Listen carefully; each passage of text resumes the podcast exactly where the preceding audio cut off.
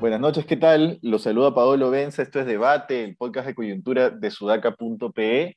Como todas las noches estoy con Alexandra Ames esta vez para compartir y comentar las noticias más importantes del día. David está también en un tema eh, personal, así que estaremos hoy con Ale. Y la, primera noticia de hoy es una noticia de ayer, en realidad, que es la del ministro Silva, eh, Transportes y Comunicaciones, diciendo que en TV Perú les pegan como si fuera un canal extraño, ¿no? Y que tienen que hacer algunos cambios ahí. El, IRTP desde... Yo lo, yo lo atribuyo a María Luisa Málaga, ¿ya? Porque en la, época con Bruce, con, con, Eduardo Bruce, no, ahí sí no tengo el nombre exacto, pero en la época con Bruce, yo quizás era muy pequeño, no vi ningún cambio. Yo antes de Málaga recuerdo que en el 7 se vendían impresoras de Julio Gagó con su asistente Rubén, que le decía, te estás pasando Rubén, y Rubén le decía, no, pero señor Gagó, ese era el contenido que pasaba en el 7 y alquilaban por horas los programas del 7 como si fuera pues un, un canal normal, un canal además de, bajo presupuesto, ¿no? también han tenido programas, entiendo, las primeras damas Pilar Nores, eh, eh, Elian Carp, ¿no? Era una, una, sucursal comunicativa del gobierno de turno, ¿no? Con María Luisa Mala y a posterior que es cuando yo más he empezado a seguir el 7 con Hugo Coy, etcétera, el 7 se convirtió en una especie de canal realmente con función social y no con función política, el canal de todos los peruanos, ¿no? El canal con el que se mantiene con mis impuestos además, entonces no tendría por qué ser el canal del gobierno, sino el canal, si el gobierno tiene Andina, que es la agencia oficial, si quiere, ¿no? Pero, digamos, todo lo que atañe al IRTP, que es Radio Nacional, Canal 7, etcétera, debería ser eh, ¿cómo decirlo? Debería ser un canal de todos los peruanos. Entonces, eh, lo que dice Silva, yo creo, yo siento que es como cuando Bermejo dice esas son pelotudeces democráticas. No es que realmente creen en el fondo. Simplemente que luego modulan ese discurso para que en la política del día a día eh, diga, suenen un poco más, eh, digamos, aceptables dentro de lo... ¿cómo? No lo voy a llamar políticamente correcto porque es un término de lo que, del que se agarra Cerrón para, para atacar a los caviares, entre comillas, pero dentro de lo que es aceptable, ¿no? Y después, como se les sale eso que realmente piensan, después están diciendo, bueno, me, me malentendieron, me sacaron de contexto, pero no lo hemos sacado de contexto, el señor ha dicho exactamente eso, no, no, sé qué otra interpretación puede darse, ¿cómo lo ves, él? Primero que ya me, a mí me causa gracia cuando la gente se ampara diciendo me sacaron de contexto cuando está clarísimo lo que ha dicho y ya no importa el contexto, lo dijiste, o sea, o sea, ¿cuál era el contexto? Di una mentira y eso fue lo que te editaron, ¿no? Di algo que no pienses, ¿no? O sea, no, no, entiendo mucho. Pero acá hay varias cosas, ¿no? Eh, primero, que, que, que, nada tiene que, nada tiene que opinar, me parece, de esa manera eh, tan irresponsable un ministro sobre un tema que no le corresponde a su cartera, ¿no? De repente se ha confundido el señor y cree que como él es ministro de Transportes y Comunicaciones, quizás ha creído que, que TV Perú está ahí, ¿no? Y no en el Ministerio de Cultura. Pero por otro lado, lo que dice es, eh, Paola, es muy cierto respecto a tener un canal del Estado y, y muy bien puesto el lema del canal de todos los peruanos, porque una cosa es el canal del Estado, que es para todos los peruanos, en donde se promueve cultura y en donde se han dado unos saltos impresionantes y muy buenos en los últimos cinco años, si no me equivoco, un poquito más, ¿no? Ahí creo que Pablo, tú estás más informado que yo, pero eh, efectivamente, pues este, estas dos últimas personas, ¿no? Hugo Coya, eh, sobre todo, ha promovido muchísimo eh, generar producción cultural importantísima al punto de que, de que el último bastión, por ejemplo, hoy está en Netflix, ¿no? Eh, y la ven eh, latinoamericanos, españoles. Entonces, esa es la, el espacio, digamos, por el cual se debería utilizar este canal y también, evidentemente, informar y comunicar cosas del Estado como cualquier otro medio, pero la independencia es crucial. Entonces, nuevamente, una cosa es un canal del Estado para todos los peruanos y otra es un canal de gobierno. Eso no, no, no debería ser así, que, que, que esté eh, pagado por el Ministerio de Cultura de alguna manera no significa de que tenga que, dejar de tener independencia, ¿no? Hay eh, muchos canales muy buenos eh, en Europa, ¿no? La BBC, la Deutsche Welle, que son canales del Estado, pero que mantienen una absoluta independencia respecto a, la, forma o la ideología de, los gobiernos, ¿no? Entonces, esto es, hay, que, hay que tenerlo muy claro, ¿no? Sí, y además la única forma de mantener calidad es mantener independencia. No hay posibilidad de mantener un, medio como Canal 7 que es en parte informativo, en parte con un tipo de producción que no es rentable en absoluto. Este, no hay forma de mantener calidad si no es con independencia. Tiene que haber un compromiso político del gobierno de mantener el canal sí o sí como un canal independiente y además de darle presupuesto. Es la única forma de que se pueda hacer cosas buenas de ahí, porque el producto de Canal 7 no es rentable. Yo antes era de los que pensaba que no justificaba toda la inversión que se metía en Canal 7 para la función que tenía, pero finalmente me he dado cuenta que sí, porque ya hemos visto que los canales se pueden todos alinear con la misma cobertura informativa, eso es uno, y Canal 7 sí está demandado de tener una parcialidad que los otros medios no tienen por qué tener, es el concepto de que todos los medios tienen que ser equilibrados, ¿no?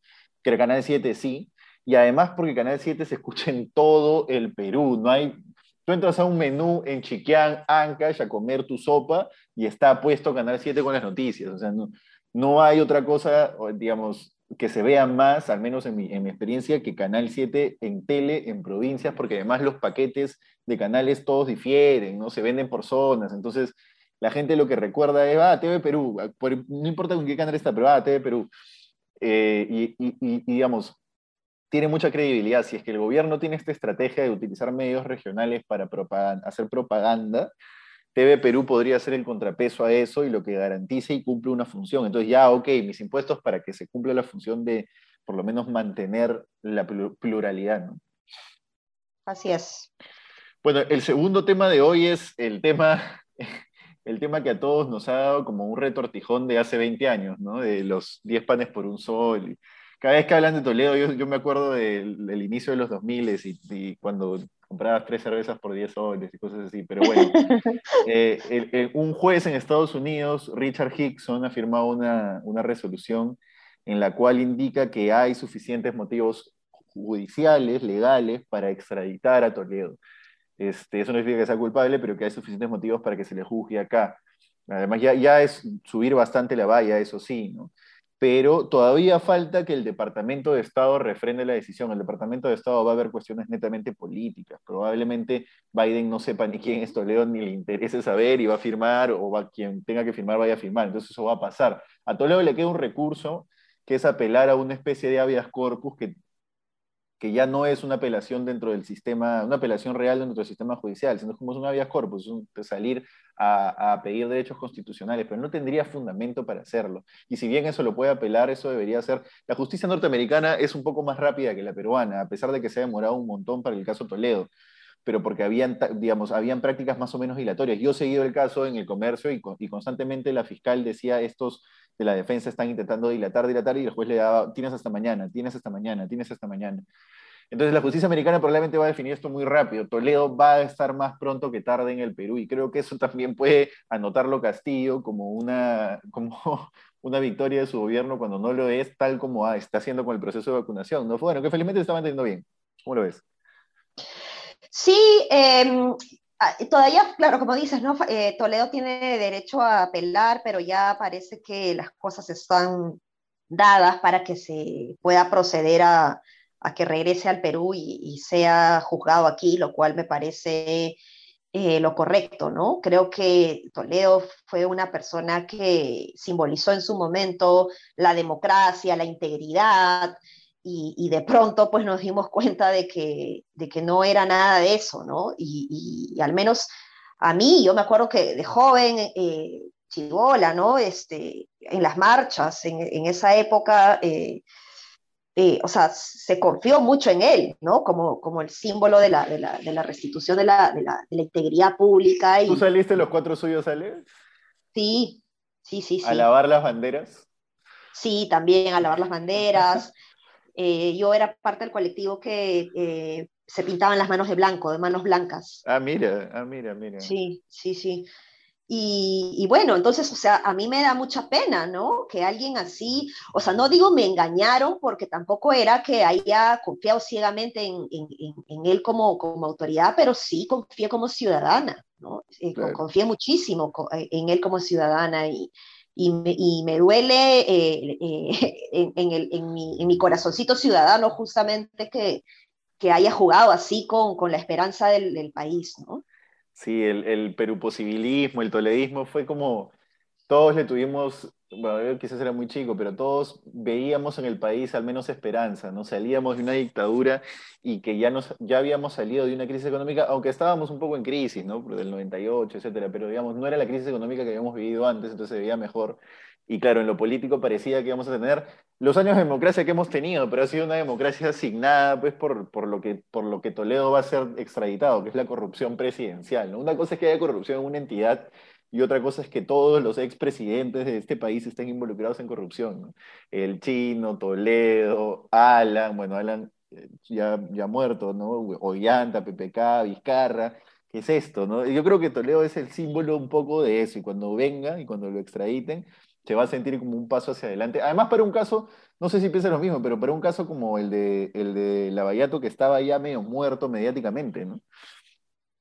Sí, sí, sí, sí. Y, bueno, Toledo, ahora que está de moda el tema de camisea, también va a tener que dar muchas explicaciones sobre eso, ¿no? Sí, igual entiendo que el caso más importante de él es, es interoceánica, ¿no? Pero claro, él, yo me acuerdo de una imagen de Toledo abriendo, abriendo la llave esa gigante de camisea.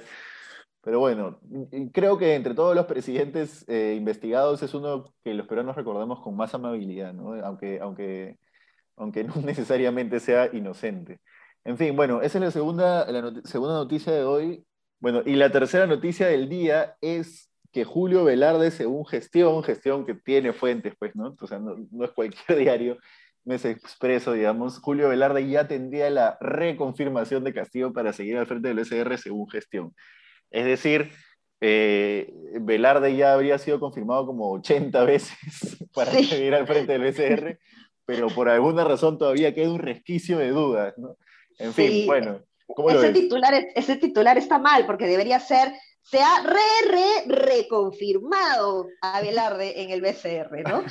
Entonces, pero parece que a pesar de eso tampoco es que nos da mucha seguridad a los ciudadanos porque, como tú dices, este, no sabemos si realmente se va a quedar, ¿no? Se confirma, pero luego pasan cosas que nos hace dudar de la presencia de Velarde en el BCR vamos a ver cómo se desarrollan estas cosas, pero de verdad que esto sí es muy importante. Creo que ya el Ejecutivo tiene que tomar decisiones acerca del directorio y el Congreso también.